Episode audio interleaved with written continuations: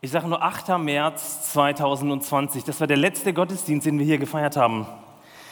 Und danach, in dieser Woche, wurde nichts mehr, wie es früher war.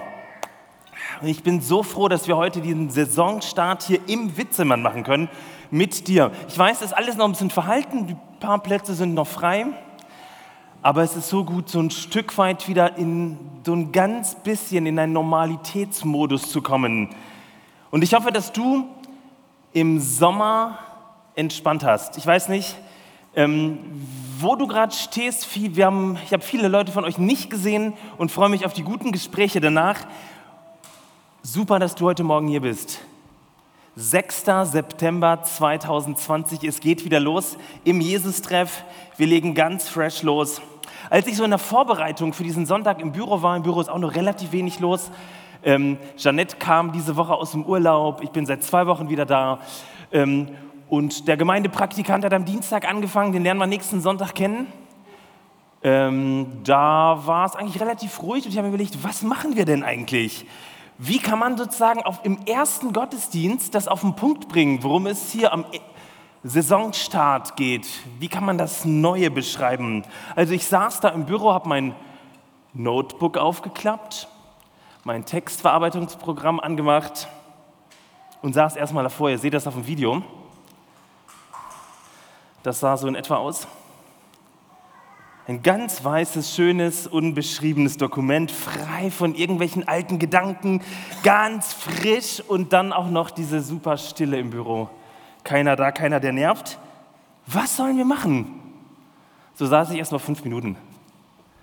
Dann etwa zehn weitere Minuten und irgendwie merkte ich, ja, so langsam müsste ich ein paar Gedanken aufschreiben. Und dieser senkrechte Strich, der blinkt immer so, jede Sekunde einmal. Bim, bim. Am Anfang hat mich das überhaupt nicht irritiert. Später aber sehr. Ich habe da immer nur drauf gestarrt und dachte, oh, das kann doch nicht wahr sein. So ein Anfang ist ja nicht nur spannend, das kann ja ganz schön einen unter Druck setzen, oder? Jedes Blinken hat mich daran erinnert, okay, was machen wir jetzt? Der 6.9. kommt, der 6.9. kommt, was machen wir jetzt? Was? Und je länger ich vor diesem weißen Dokument saß, desto mehr kamen so zwei Fragen in mir hoch. Die erste, oder zwei Erkenntnisse. Die erste Erkenntnis war so, hey, lass dich nicht wieder auf so einen Scheiß ein. Eine Predigt ohne Predigtext, den du dir auch selber aussuchen musst am Anfang einer Saison, sagt dem Predigtteam, nein. Kennt ihr das? Mi, mi, mi, mi, mi, mi, mi, mi, mi, mi. Wenn man nicht weiter weiß, dann sucht man irgendwie, dann finden die negativen Gefühle in einem so richtig Raum. Und viele mi, mi, mi, mi, mi, mi, waren plötzlich bei Martin im Büro. Da war noch ein zweiter Gedanke gleichzeitig auch so, der sagte, hey, eigentlich ist es doch ziemlich geil, mit so einem weißen Blatt am Anfang der Saison zu beginnen. Nichts ist drauf. Das ist eigentlich total spannend. Lass uns doch was draus machen. Lass uns diese Chance nutzen und nicht wieder die alten Kamellen hochholen. Und gleichzeitig wieder, mach jetzt, mach jetzt. Ist aber gar nicht so leicht, so ein völlig unbeschriebenes, freshes Blatt zu beschreiben, oder? Alles, was mir spontan eingefallen ist, sind Dinge, die ich bereits schon gemacht habe. Also alte Kamellen, eigentlich gute alte Kamellen, die sich bewährt haben, also gute Gedanken irgendwie ist es ja bequemer, Dinge rauszuholen, die man schon mal gemacht hat, oder? Da fühlt man sich sicher, da kann man auf was zurückgreifen. Warum nicht einfach mal in die Kiste greifen und irgendwas holen, was wir schon immer gemacht haben? Die guten alten Dinge, die guten alten Ideen, die Themen der letzten Jahre auch im jesus auch mal wieder rausholen. Schadet ja nicht. Da dachte ich, aber es fühlt sich nicht irgendwie richtig an. Alte Ideen, alte Projekte, alte Aktionen, alte Gedanken neu aufwärmen. Ja, die alten Ziele waren gut, aber was machen wir damit? Am ersten Sonntag in der Saison, was schreiben wir hier drauf als Gemeinde? Wie gehen wir an dieses leere Blatt dran? Wir machen das meistens in der Regel so. Wir scannen unsere Vergangenheit und schauen, was sich da bewährt hat, was richtig gut war. Unsere Erfahrungen, unsere, ja, all die Dinge, die wirklich richtig gut waren. Und dann scannen wir das in der, in der Gegenwart auch ab und sagen, hm, wie verhalten die sich? Könnte es sein, dass die Zukunft eigentlich nur eine verlängerte Form der Vergangenheit und Gegenwart ist? Also, dass wir das gute Alte doch noch irgendwie nehmen können.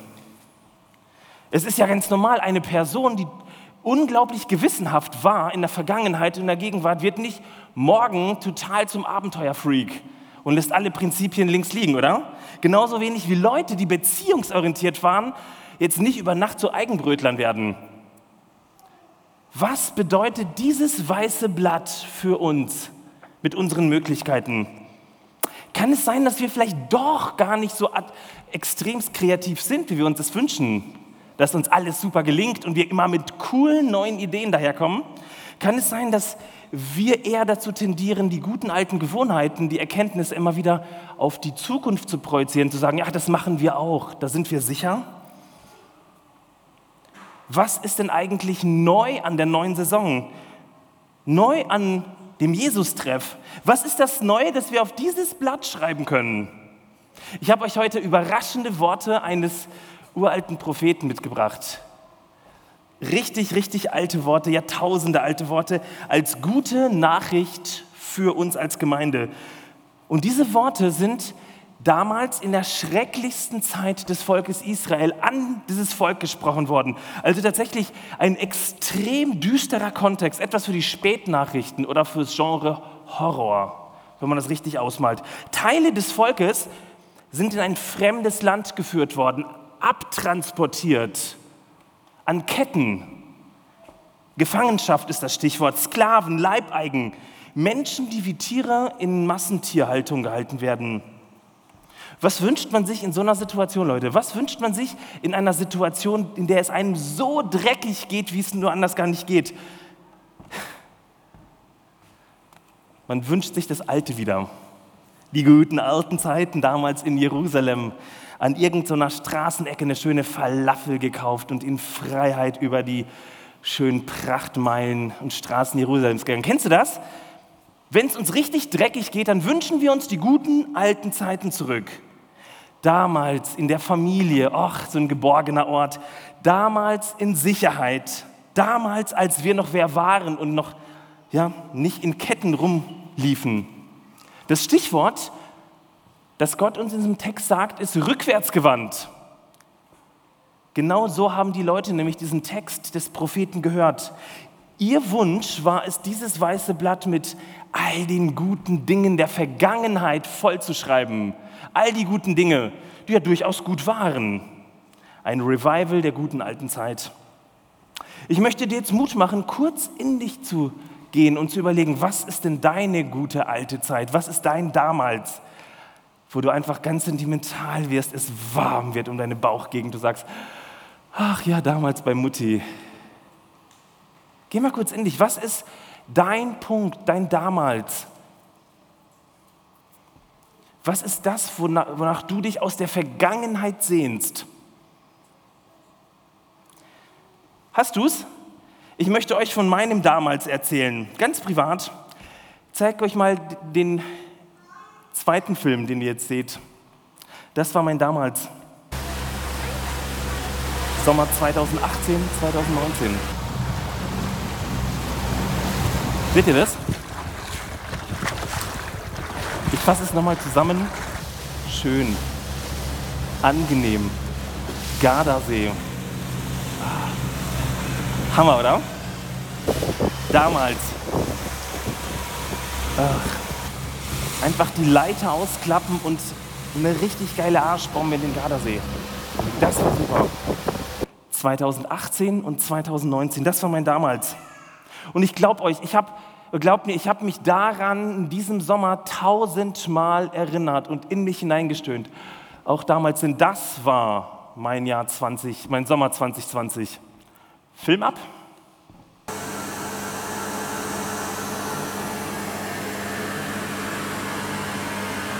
Kommst du mir Sound haben? Das ist nämlich sehr schön. Hört ihr das? Das Bild stockt. Es geht noch weiter. Das ist eine Fliese, ah, da haben wir es. Eine Fliese, die bei uns im Bad rausgehauen wurde, weil wir einen Wasserschaden hatten. Ein Wasserschaden in der Küche entdeckt, ein Wasserschaden im Bad entdeckt. Dazu ein Jahr, wo wir so gut wie kaum eine Nacht durchgeschlafen haben. Das war unser damals. Wir saßen in Stuttgart-Möhringen 2020 und haben uns überlegen meine Frau und ich, ach damals, 2018, 2019 am Gardasee in der Toskana. Zwei geniale Urlaube in Bella Italia und dann das. Merkt ihr, das ist unser Thema dieses damals. Sobald etwas nicht funktioniert, gehen wir zurück an Orte, die uns gut getan haben, die richtig, richtig geil waren. Und ich frage mich, was ist unser damals im Jesus-Treff, wo wir in uns hineinhorchen und sagen, ach damals, das war so schön. Wo du dich sehnsüchtig zurückerinnerst vielleicht, als Tobias Wörner, der heute das erste Mal wieder im Gottesdienst seit langer, langer Zeit. Applaus für Tobi. Als er noch ganz häufig hier vorne stand. Oder vielleicht das damals, als wir noch gar nicht personale Gemeinde waren und Narrenfreiheit genossen haben. Oder das damals, als du noch jung und schön warst und Zeit hattest, keine Kinder, unendlich viele Ressourcen, um abends feiern zu gehen, Partys ohne Ende und gemeinsame Urlaube. Lass uns mal tief einatmen, gemeinsam und so ein trauriges Ach damals von uns geben, okay? Ganz leise, damit es nicht irgendwie Ach damals, alle zusammen. Ach damals. In genau so eine Situation spricht Gott nun seine verheißungsvollen Worte hinein. Und ich möchte, dass euch diese Worte mal anschaut. Die sind pures Evangelium.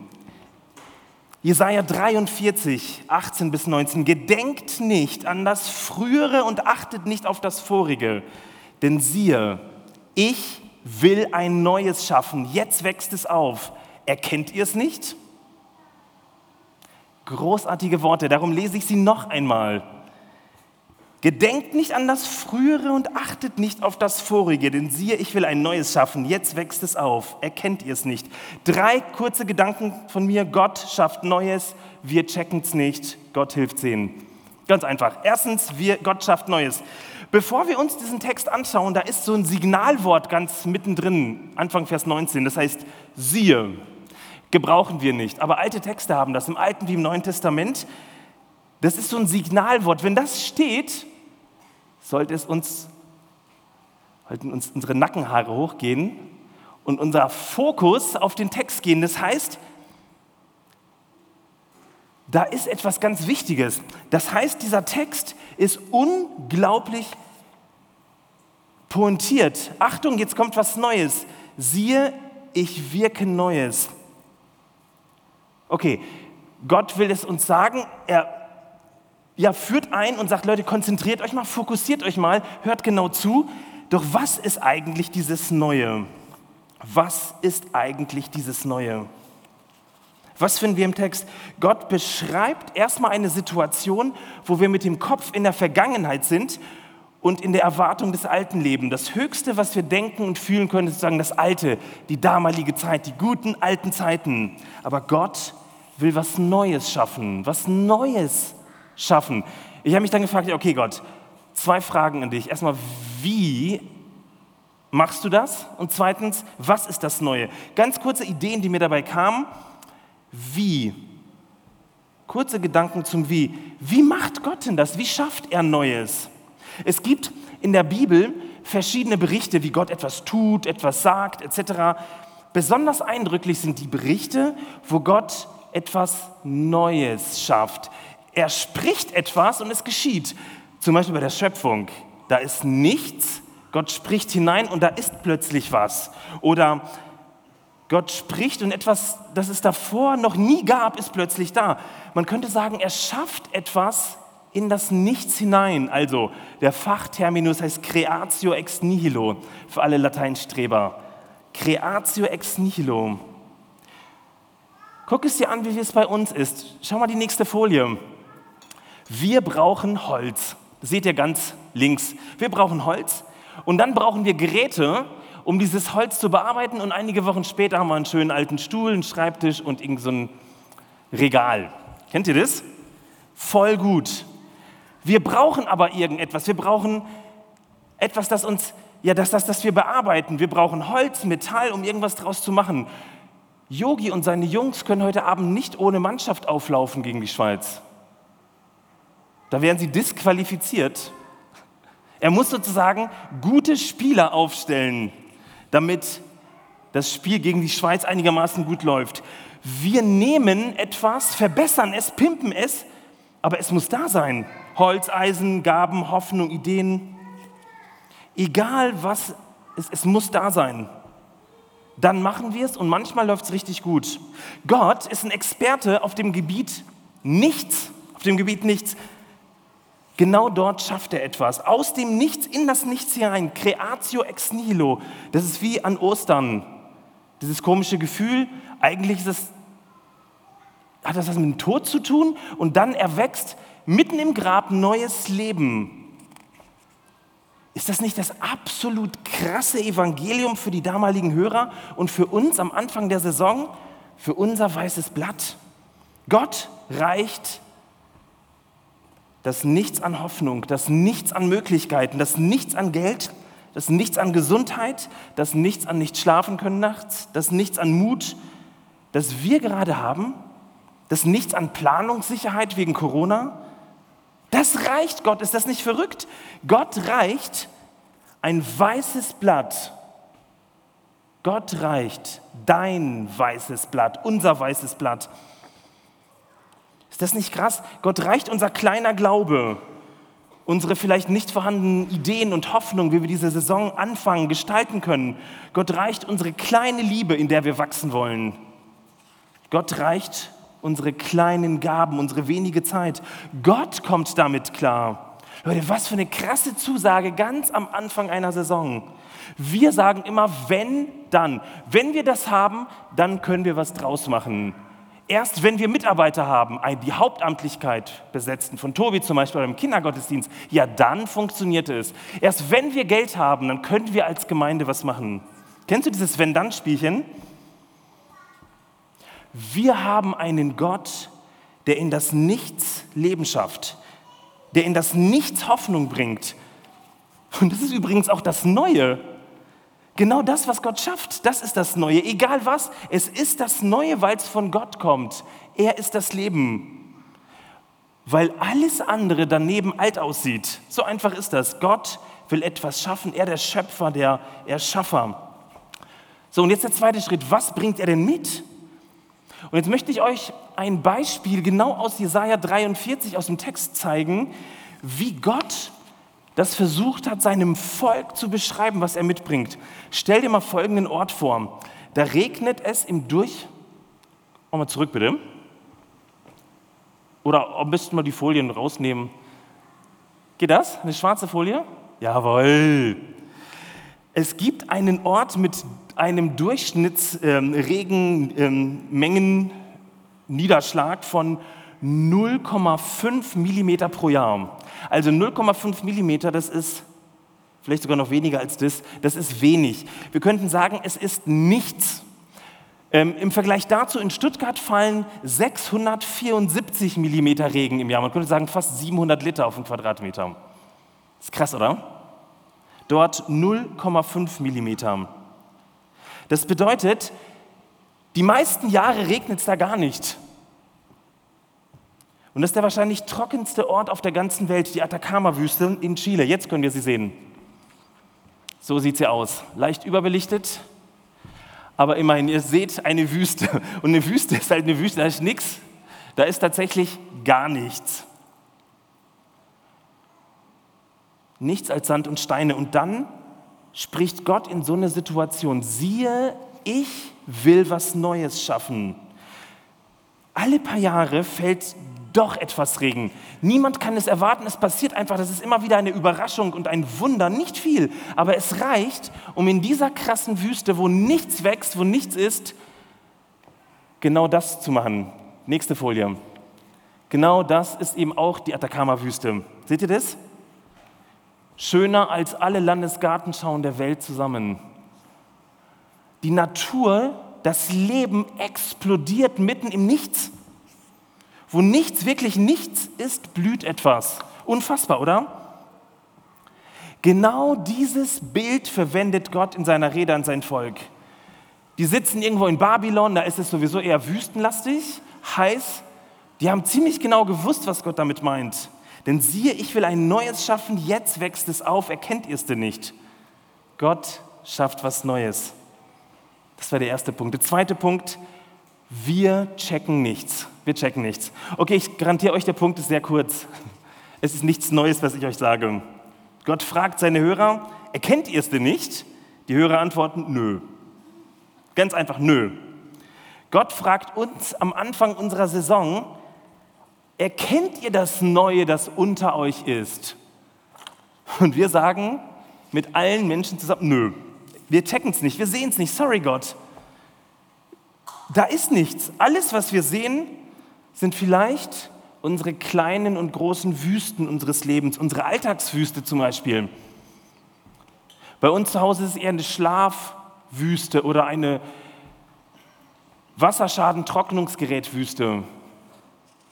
Für andere ist es vielleicht eine Hoffnungswüste aufgrund von Corona beruflich oder eine Beziehungswüste, wenn du krasse Beziehungsprobleme hast. Wir erkennen eher nichts Neues, ganz im Gegenteil. Unsere Sachen werden nicht besser, unsere Gedanken nicht schöner. Vielleicht braucht es dann am Anfang einer Saison mal eine ehrliche Erkenntnis, wir checken es nicht. Wir checken es nicht, wir sehen es nicht, wir haben noch nicht, noch nicht mal eine Idee, in welche Richtung es geht. Wir haben zwar 3000 Meinungen mit unseren knapp 300 Iberslern, aber das Neue sehen wir nicht. Wisst ihr, als ich über den Text gebrütet habe der, ähm, im leeren Büro,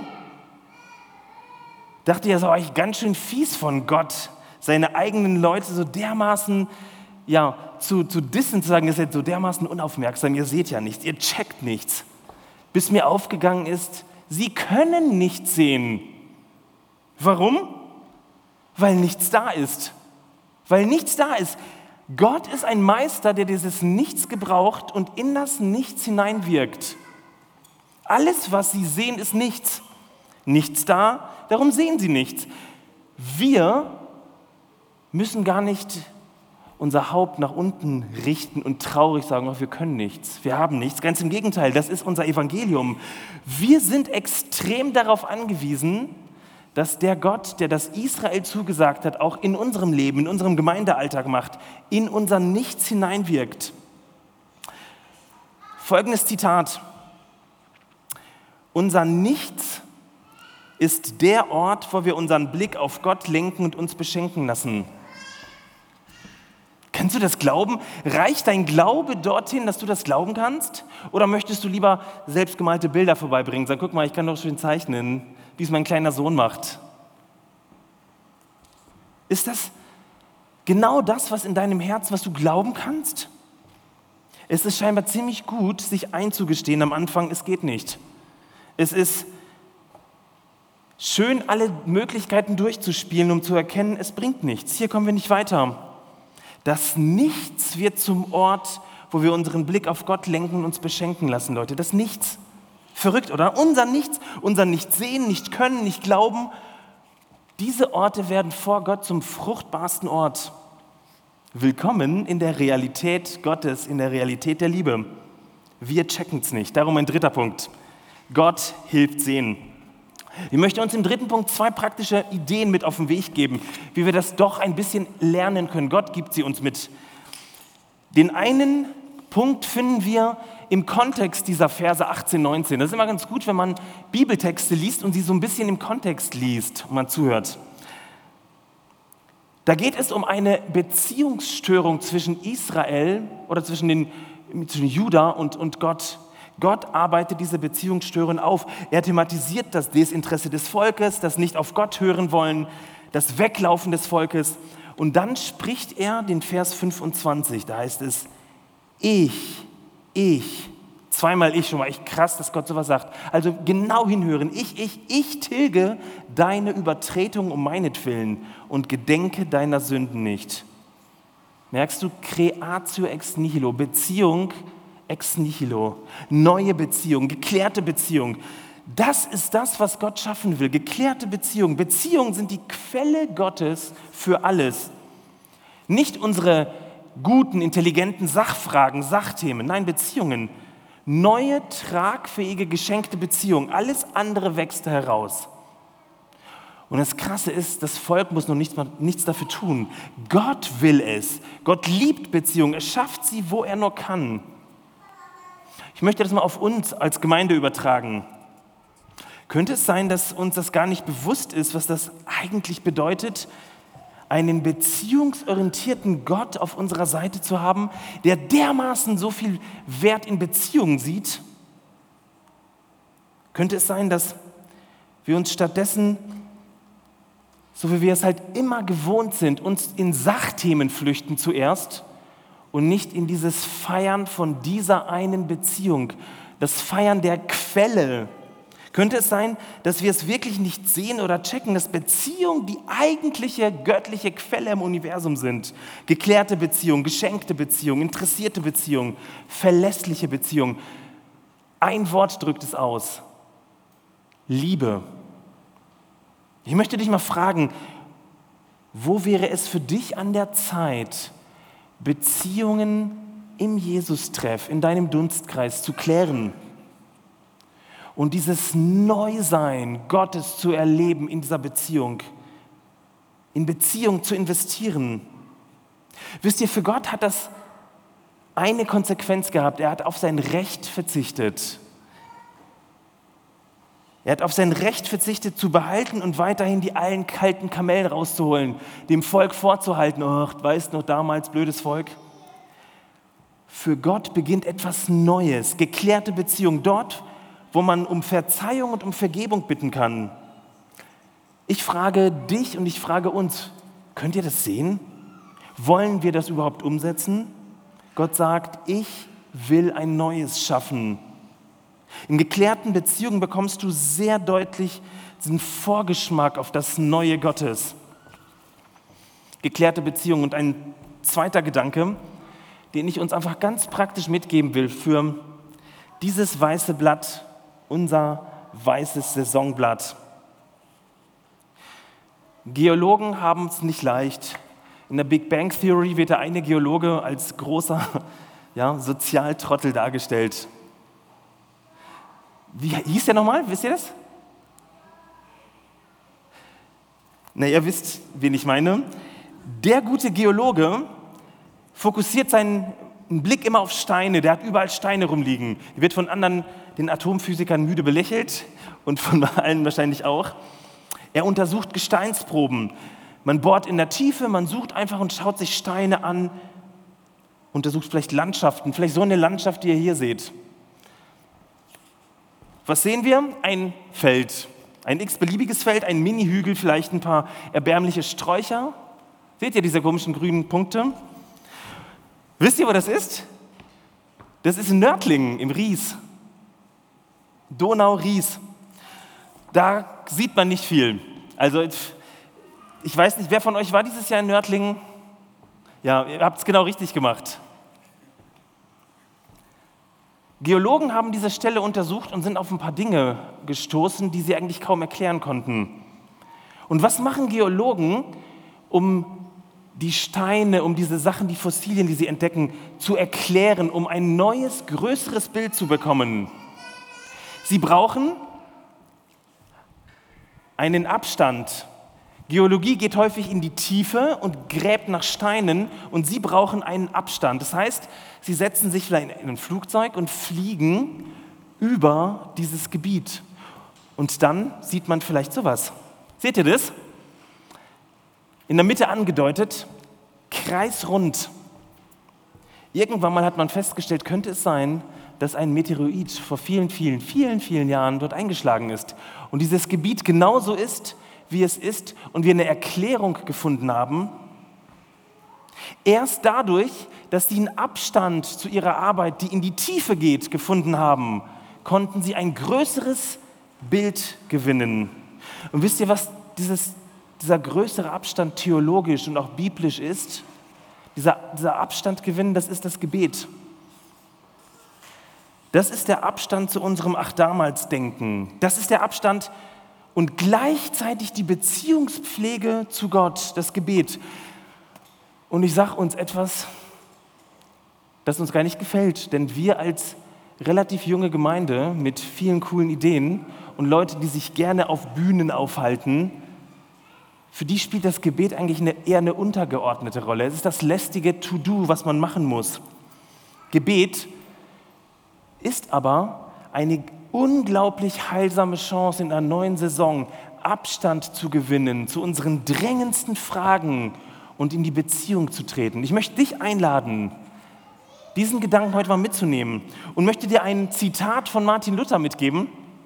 Er sagt, ich habe so viel Arbeit, dass ich nicht auskomme, ohne täglich mindestens drei Stunden meiner besten Zeit dem Gebet zu widmen. Luther hat es gecheckt. Luther hat es wirklich gecheckt. Und ich wünsche uns, dass wir so ein bisschen von dem was mitnehmen.